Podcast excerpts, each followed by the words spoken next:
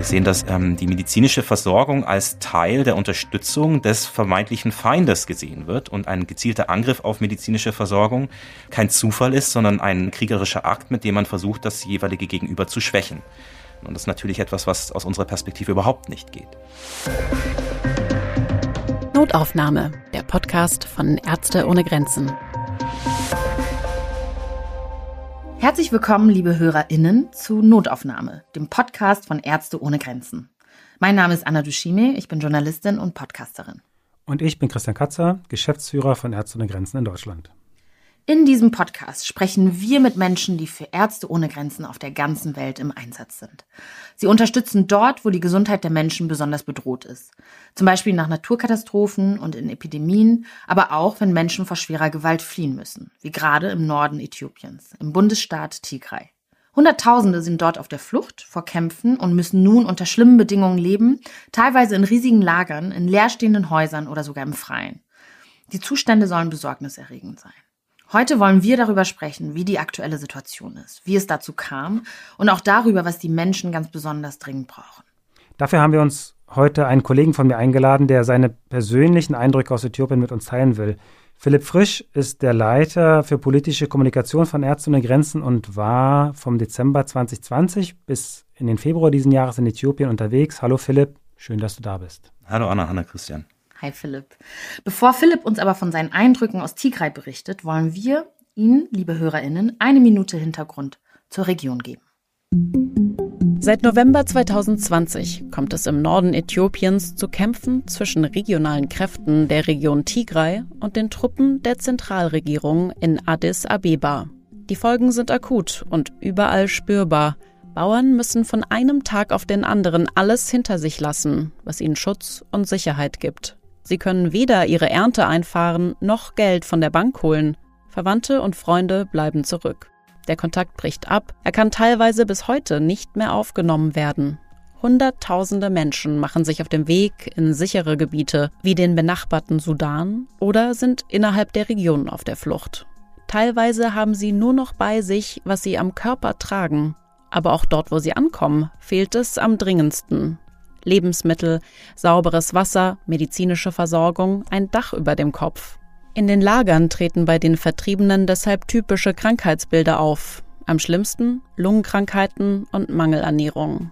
An einen minimalen Schutz, zum Beispiel vor dem Coronavirus oder gar an Covid-Tests, ist nicht zu denken. Eine Region, in der die Nahrungsmittel vorher schon knapp waren, steht nun vor dem Zusammenbruch. Schätzungen der Vereinten Nationen zufolge benötigen 1,3 Millionen Menschen in den nordäthiopischen Bundesstaaten Tigray, Amhara und Afar Hilfe. Besonders schwierig ist die Lage in den ländlichen Gebieten.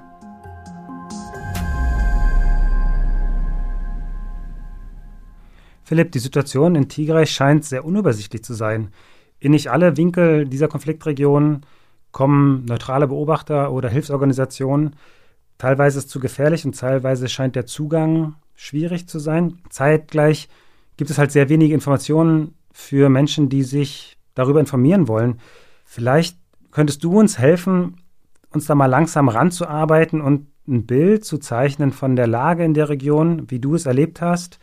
Du warst ja vor allem in und um den Ort Chire ähm, unterwegs. Ja, mich würde einfach mal interessieren, wie hast du das erlebt? Wie bist du dort angekommen? Kannst du uns da einfach mit hinnehmen? Also es ist tatsächlich so, dass, dass die Informationen sehr, sehr spärlich nur fließen aus der Region und dass es auch für uns als Organisation sehr, sehr schwierig ist, ein, ein übergreifenderes Bild von der Lage tatsächlich zu bekommen.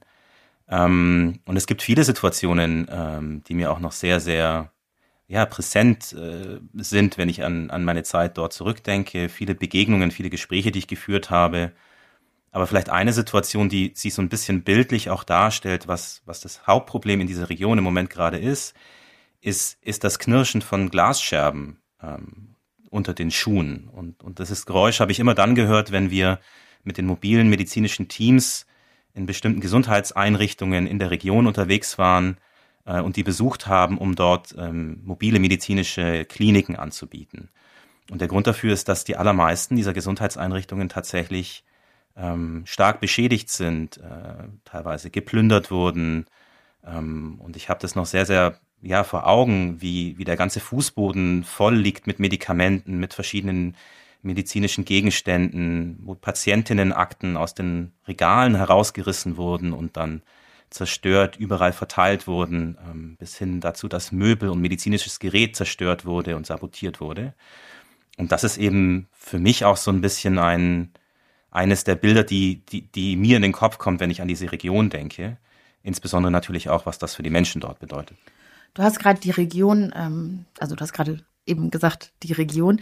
Ich frage mich als jemand, ich war noch nie in Äthiopien, wie groß ist Äthiopien eigentlich? Wo ist Shire? Und, so, hm. und, und im Vergleich zu den Namen, die man immer mal wieder hört, in welchem Zusammenhang steht denn Shire und Tigray zum Beispiel?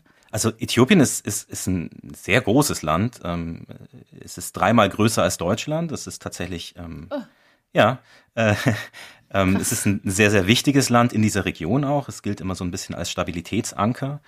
Ähm, es ist auch innerhalb des Landes tatsächlich, ähm, und das merkt man natürlich dann auch, wenn man sich innerhalb des Landes bewegt, ähm, oft gar nicht so einfach von A nach B zu kommen, weil eben die Entfernungen tatsächlich sehr, sehr weit sind. Wir reden hier im Moment ähm, von der nördlichsten Region in Äthiopien, diese heißt eben Tigray. Ähm, die grenzt tatsächlich ähm, zum einen äh, im Süden an den anderen Bundesstaat Amhara, der auch in der Anmoderation schon kurz erwähnt wurde, äh, im Norden an Eritrea und im Westen an den Sudan. Ähm, und in diesem Dreieck eingeklemmt ist eben die, die Region Tigray und Shire ist eine, ja, ich würde sagen, doch, ja, größere Stadt, ähm, ziemlich in der Mitte, also in Zentral oder in, in, in Westzentral äh, Tigray. Und in, in, in genau dieser Stadt war ich eben ähm, für den Großteil meiner Zeit dort und in den umgebenden Dörfern. Und du hast ja gerade erzählt, dass medizinische Einrichtungen zerstört werden. Und das hören wir, gut, das muss ich dir nicht sagen, aber ähm, das hören wir immer wieder, auch in anderen Ländern. Und mhm. äh, ich glaube, zuletzt haben wir das in der Folge zur Frauengesundheit. Ähm, also da, da ging es um Angriffe auf eine Geburtenklinik in Afghanistan.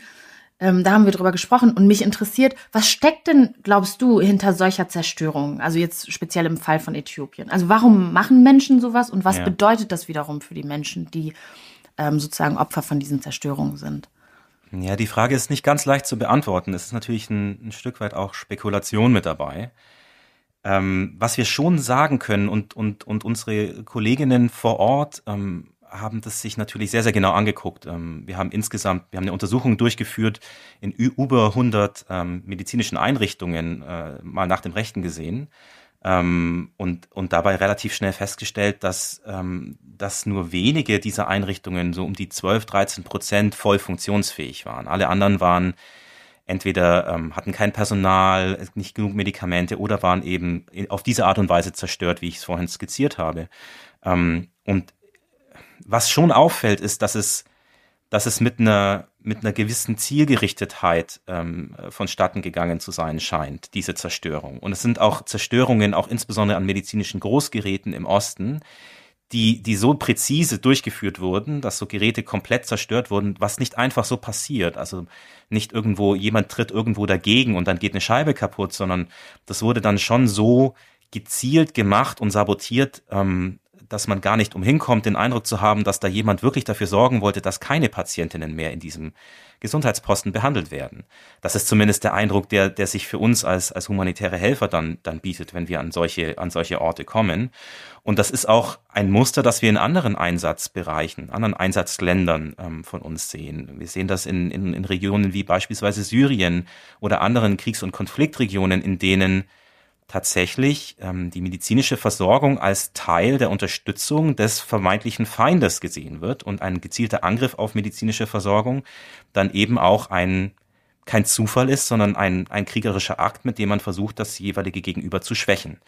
Und man kommt natürlich schon so ein bisschen äh, zu dem Punkt zu sagen, naja, also das sieht so ein bisschen in dieser Region auch so aus, als würden hier äh, medizinische Einrichtungen als Kriegsziel ähm, offensichtlich ähm, herhalten müssen. Und das ist natürlich etwas, was aus unserer Perspektive überhaupt nicht geht.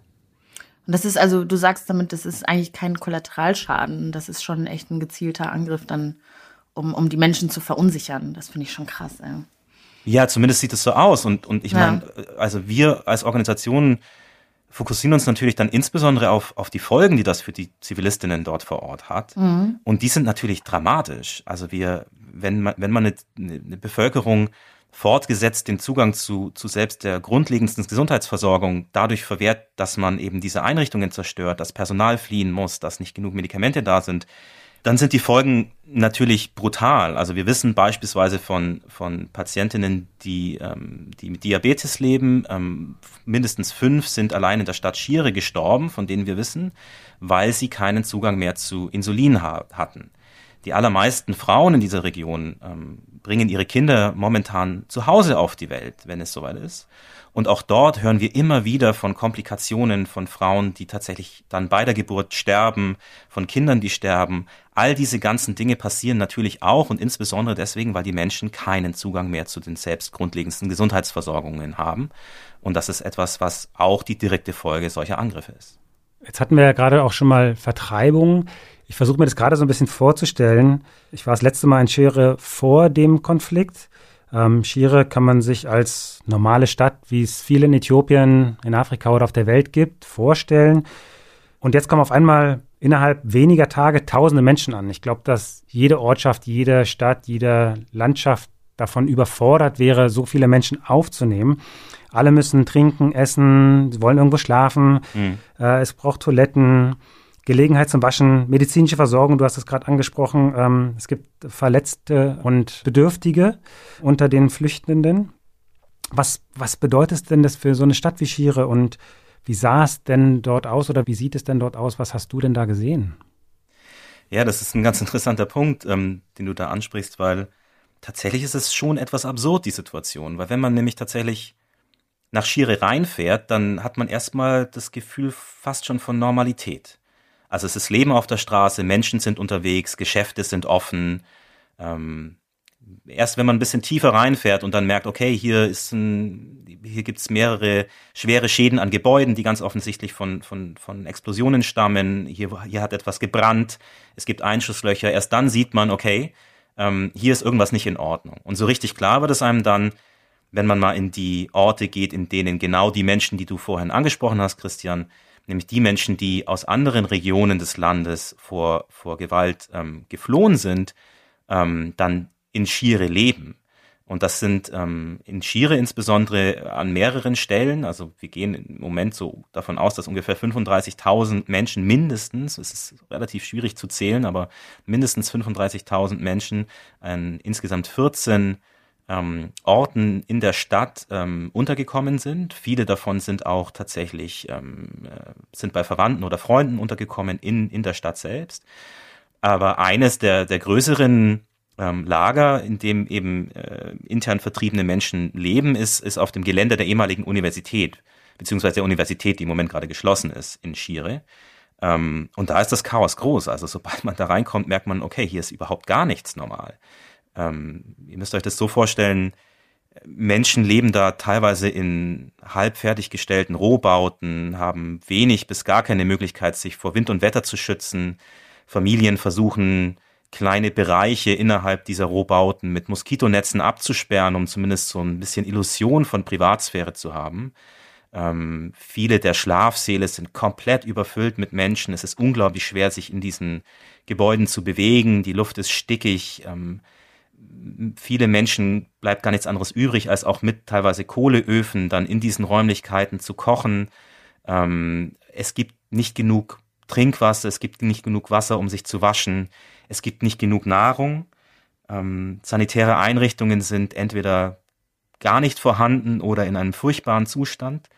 Ähm, das sind Situationen, die, die, die wirklich extrem sind ähm, für Menschen, dann dort zu leben in, in solchen ähm, ja, in solchen Lagern. Und, und, und spätestens dort ist einem dann sehr, sehr klar, ähm, und man kann gar nicht anders, als, als es zu erkennen, wie, wie extrem die Situation dann auch ist für genau diese Menschen, die dann teilweise auch wirklich ohne Perspektive und, und für sehr lange Zeit in diesen Lagern leben müssen.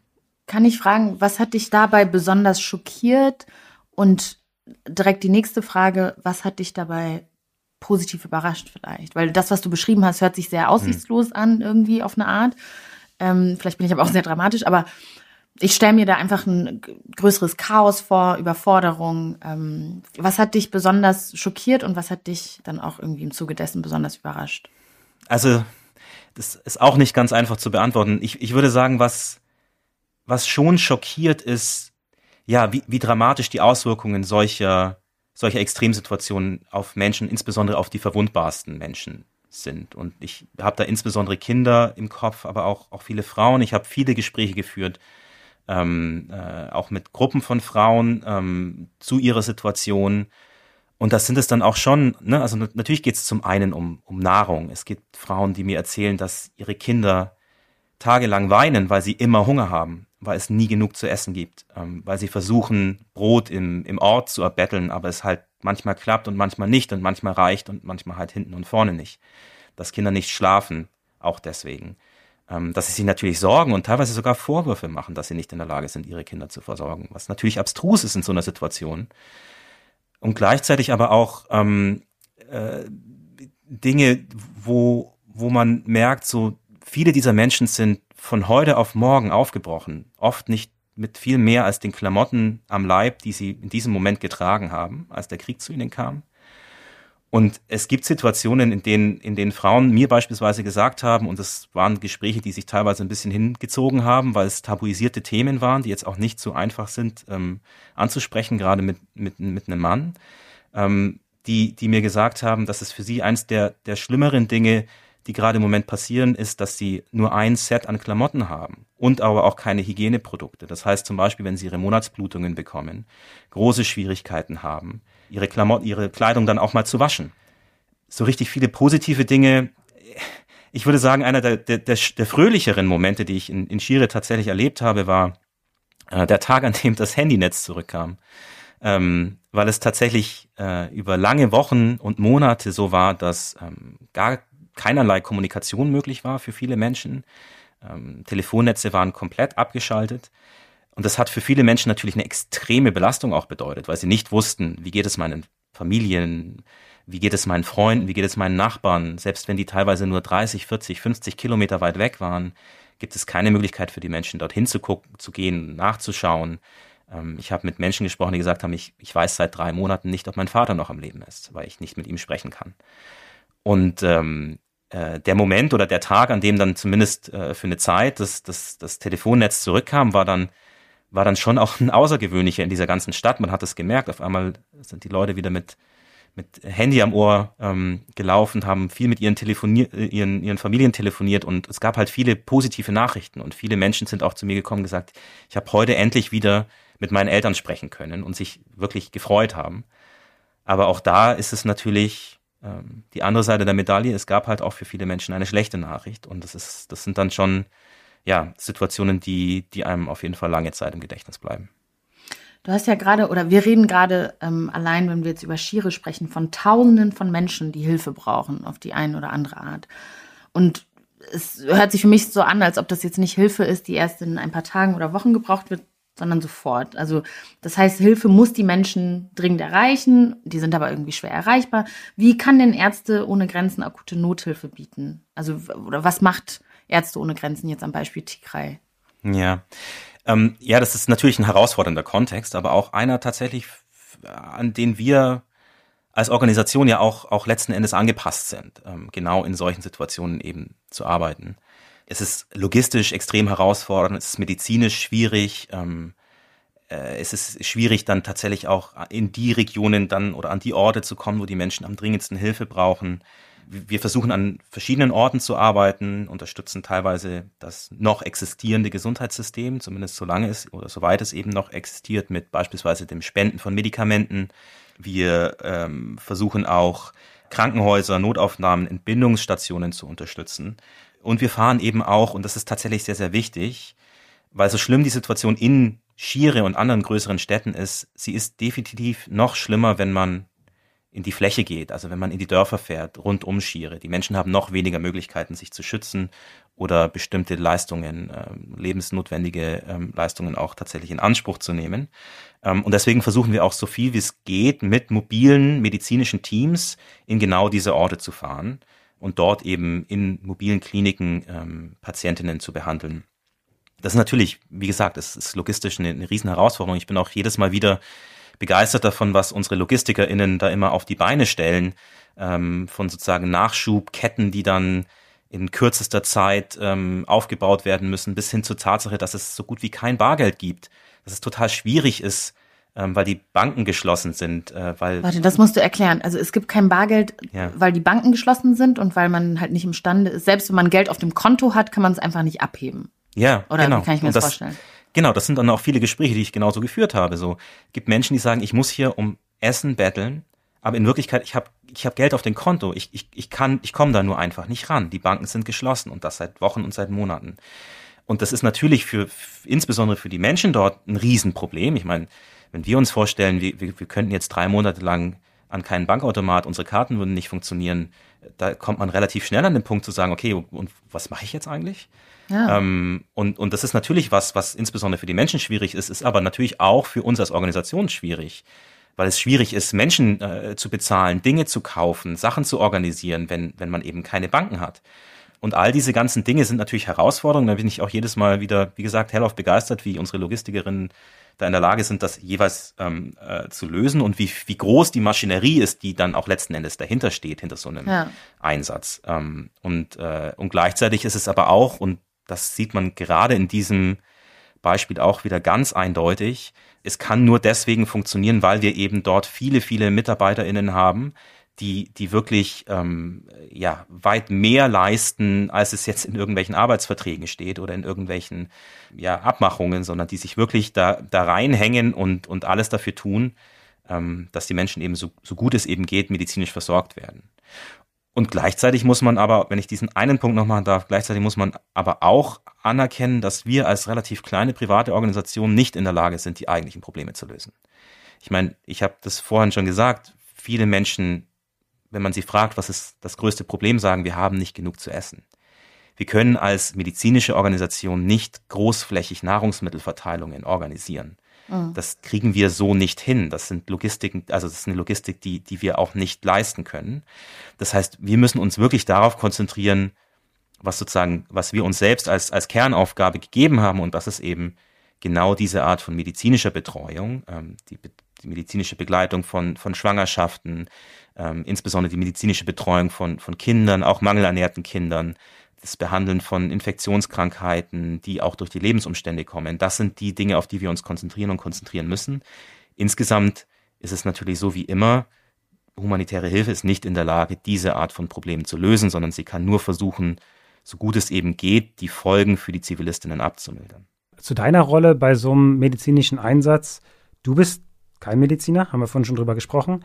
Ähm, deine Aufgabe bei Ärzte ohne Grenzen ist es, vor allem über solche Situationen zu berichten, Fakten zu sammeln. Du hast es selber angesprochen, mit Menschen zu sprechen. Wie beschreibst du denn deine Rolle, wenn du mit deinen Eltern sprichst? Und mit welchen Zielen bist du nach Tigre gereist und was hast du davon erreicht für dich selber? Ja, das ist äh, manchmal nicht so ganz einfach, das dann jeweils den Eltern zu erklären. Ähm, also meine Hauptaufgabe ähm, sozusagen als, als, als Verantwortlicher für die für humanitäre Angelegenheiten jetzt in, in diesem konkreten Ort in Shire besteht ehrlich gesagt vor allem darin, Zeit zu haben. Da ist es tatsächlich von Vorteil, kein Mediziner zu sein, weil, weil unsere MedizinerInnen qua, also sozusagen äh, nach Definition schon alle Hände voll zu tun haben, weil eben die Situation so überwältigend ist. Und trotzdem ist es ja wichtig, mit den Menschen, die da betroffen sind, zu sprechen und, und zu verstehen, was sie umtreibt, was ihre Sorgen sind, was ihre Hoffnungen sind, äh, wie die Situation ist und wie sie sich auch weiterentwickelt. Ich meine, wir reden hier auch von einem sehr, sehr dynamischen Kontext. Und, und das sind alles Informationen, die, die ganz, ganz relevant sind, um uns als Organisation auch in die Lage zu versetzen, eine Antwort auf diese Ausnahmesituation zu formulieren, die tatsächlich nicht an den Bedarfen und Bedürfnissen der Menschen vorbeigeht, sondern die tatsächlich genau das adressiert, was, was Menschen von uns dann eigentlich erwarten. Was auch immer total wichtig ist, ist die Möglichkeit geben für Beschwerden. Auch für Beschwerden gegenüber, warum bringt Ärzte ohne Grenzen jetzt nicht eigentlich mehr Nahrung, wenn wir die ganze Zeit genau das eigentlich brauchen?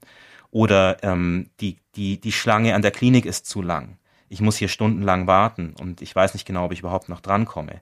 Und all diese Informationen sind natürlich wichtig, weil sie uns in die Lage versetzen, uns auch zu verbessern, bestimmte Problemstellen auch anzugehen und, und tatsächlich eine Qualität ähm, auch reinzubringen in, in so eine Situation, für zumindest die, die Möglichkeit oder die, die medizinischen ähm, Services, die wir anbieten.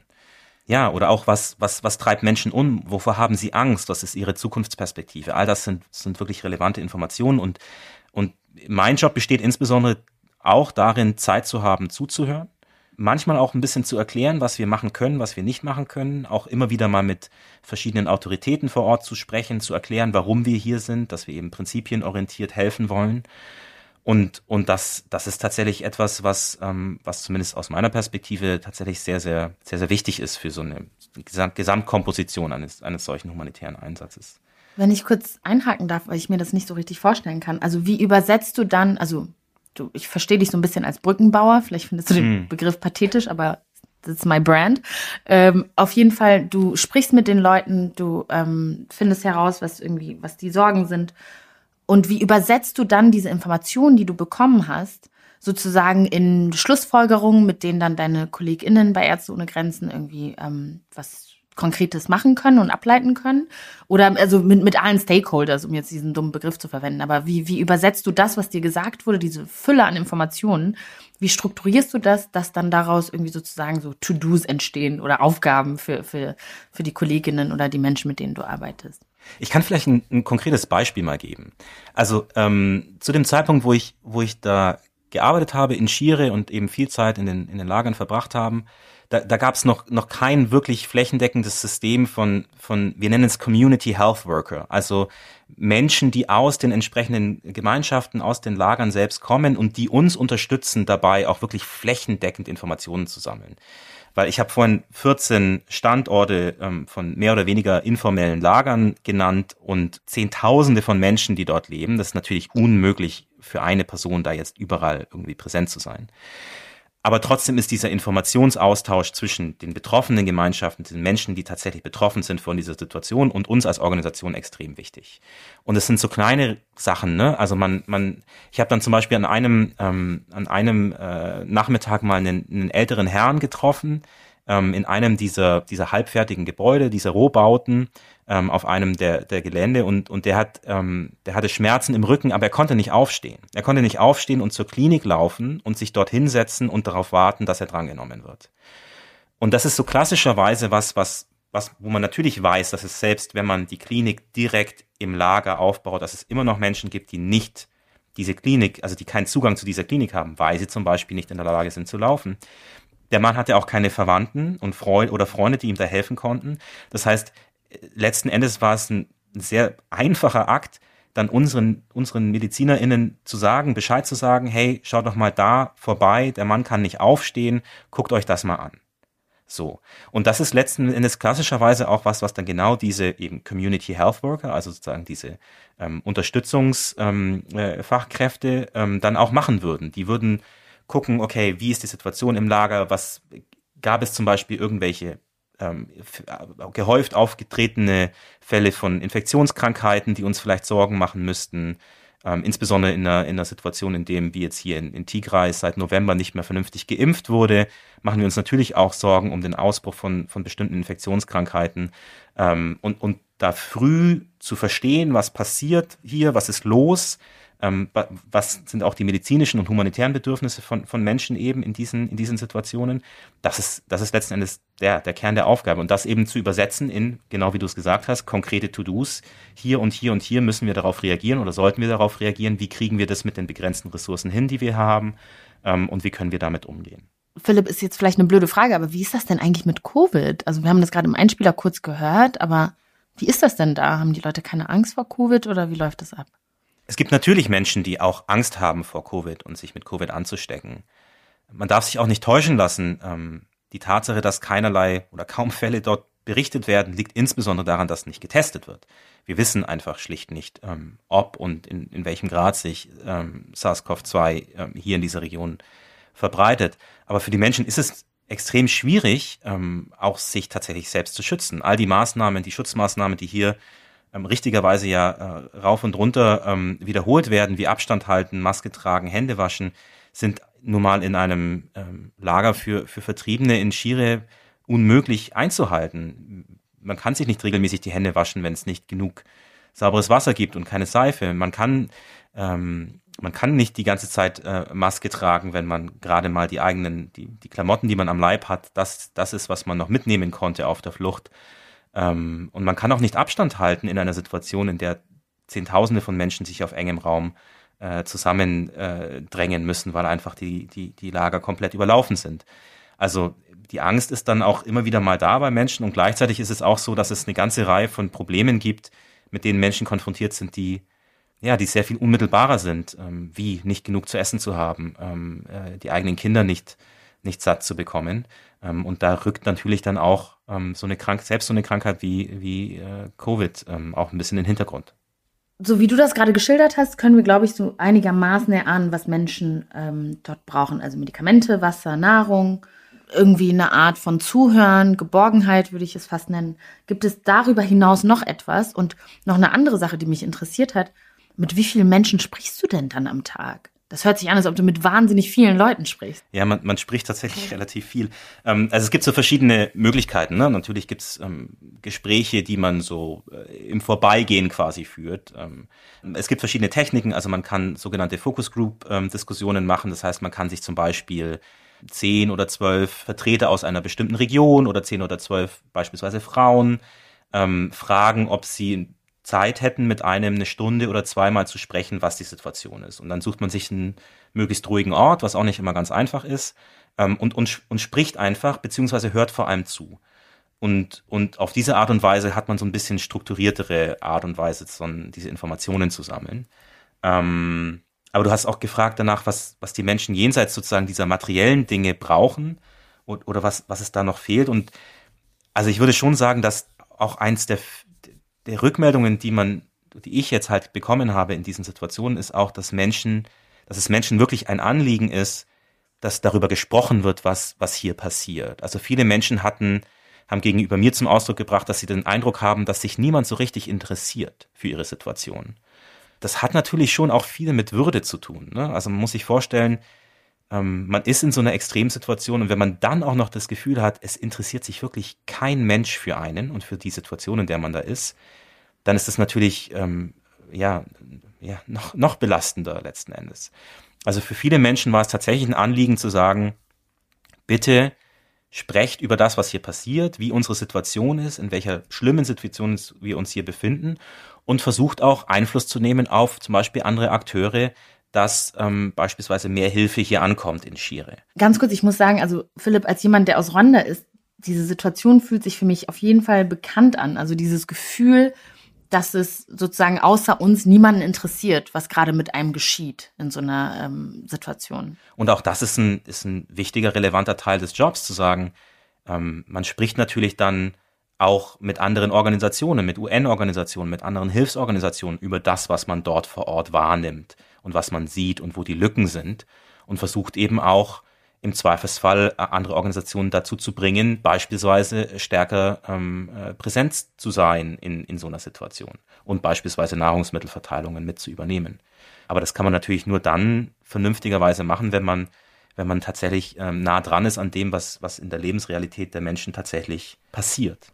Philipp, da sprichst du eine wichtige Aufgabe von Ärzte ohne Grenzen an, finde ich. Zum einen, und das ist klar, der Hauptaugenmerk ist die medizinische Hilfe, die wir als Organisation leisten und leisten wollen. Zum anderen sehen wir uns aber auch immer wieder in der Rolle, auf Missstände aufmerksam zu machen, Zeugnis abzulegen von dem, was wir vor Ort sehen als Organisation. Kannst du da noch mal ein bisschen mehr ein, drauf eingehen? Vielleicht auch, was zum Beispiel mit den verschiedenen Akteuren in so einem Konflikt, was da der Zusammenhang ist und vielleicht auch welche Rolle da dir und den anderen Mitarbeiterinnen zukommt, wenn, man vor Ort ist. Die Kernaufgabe von, von humanitärer Hilfe ist ja Leben retten, Leiden lindern. Und letzten Endes geht ganz vieles genau auf diese Kernaufgabe zurück. Und nichtsdestoweniger und nichtsdestotrotz hat man natürlich immer auch Situationen, in denen man ähm, ja, bestimmte Informationen bekommt oder Dinge sieht, ja, die eigentlich zu verurteilen sind, ähm, beziehungsweise die einfach relevante Informationen sind, um beispielsweise einen Kontext besser zu verstehen. Und aus unserer Perspektive ist, ist eine prinzipienorientierte humanitäre Hilfe nicht zum Schweigen verdammt. Also die Prinzipien von Unparteilichkeit und Neutralität legen uns kein Schweigegelübde auf, sondern wir sind trotzdem als Organisation immer noch mal, wollen wir in der Lage sein, über bestimmte Dinge, die wir vor Ort sehen, auch zu sprechen. Wenn es Gewaltakte gibt gegen Einzelpersonen oder Gruppen, wenn, wenn der Zugang zu lebensrettender medizinischer Hilfe eingeschränkt oder verunmöglicht wird für bestimmte Gruppen auch, dann haben wir den moralischen Impuls, das auch anzusprechen und, und das zu kritisieren und auch auf andere Akteure einzuwirken, dass das aufhört. Und das finde ich ist ein total wichtiger Aspekt unserer Arbeit und gleichzeitig ist es ein konstanter Drahtseilakt, weil man natürlich auch nur deswegen in bestimmten Regionen arbeiten kann, insbesondere in Konfliktregionen, wenn man von den Menschen mit Waffe akzeptiert wird. Weil diejenigen, die eine bestimmte Region de facto kontrollieren, die sind diejenigen, die natürlich überzeugt werden müssen, dass man hier arbeiten kann. Und natürlich verträgt sich das im Zweifelsfall nicht damit, wenn man genau den gleichen Akteuren bestimmte Menschenrechtsverbrechen vorwirft und das Ganze auch noch öffentlich. Was ich sagen will ist, es ist ein Drahtseilakt, es ist ein Dilemma genau zwischen diesen beiden ähm, Extremen und wir sehen das in ganz, ganz vielen Projektkontexten, in denen eben auf der einen Seite ähm, wir den moralischen Impuls haben, darüber zu sprechen, was Menschen passiert und warum, und auf der anderen Seite eben gleichzeitig auch fortgesetzt da sein wollen und müssen für genau diese Menschen, weil sie mit ihrem Leben darauf angewiesen sind, medizinische Versorgung zu bekommen. Genau, und vielleicht als letzter Punkt noch, weil das jetzt vorhin auch sozusagen mit dieser, ja, mit diesen Prinzipien so ein bisschen anklang, ähm, was für uns halt auch wichtig ist, ist, dass wir in der Lage sind, all diese Entscheidungen, die ich gerade skizziert habe, als Organisation selbstständig und unabhängig treffen zu können. Und zwar ohne dass irgendwelche Staaten oder, oder Unternehmen oder sonstige Akteure versuchen, hier Einfluss zu nehmen. Das ist eine wirklich wichtige Vorbedingung dafür, dass wir als Organisation so funktionieren können, wie wir funktionieren. Und das, das ist eben die Unabhängigkeit. Und diese Unabhängigkeit ist, und da sind wir in einer sehr, sehr komfortablen Situation, weil wir nämlich zum Beispiel allein in Deutschland mit, mit 770.000 SpenderInnen eine unglaubliche Unterstützung erfahren ähm, und auch sozusagen durch, durch viele, viele Dauerspenden oder Einzelspenden auch in der Lage sind, ähm, also die jetzt von privaten Personen kommen, auch in der Lage sind, genau darauf, auf staatliches Interesse und staatlichen Einfluss überhaupt keine Rücksicht nehmen zu müssen. Und das setzt uns erst in die Lage, mit diesen Situationen tatsächlich so umzugehen, wie wir es dann tun. Das macht es natürlich auch erfüllend für so eine Organisation wie Ärzte ohne Grenzen zu arbeiten. Also Unabhängigkeit klingt auf jeden Fall in dem Zusammenhang auch nochmal wie ein sehr, sehr hohes Gut. Und wenn Sie, liebe HörerInnen, Menschen wie Philipp bei ihrer Arbeit mit Ärzte ohne Grenzen unterstützen möchten, dann können Sie das zum Beispiel mit einer Spende tun. Möglichkeiten zur Spende finden Sie unter www.msf.de slash spenden und in den Show Notes zu dieser Folge.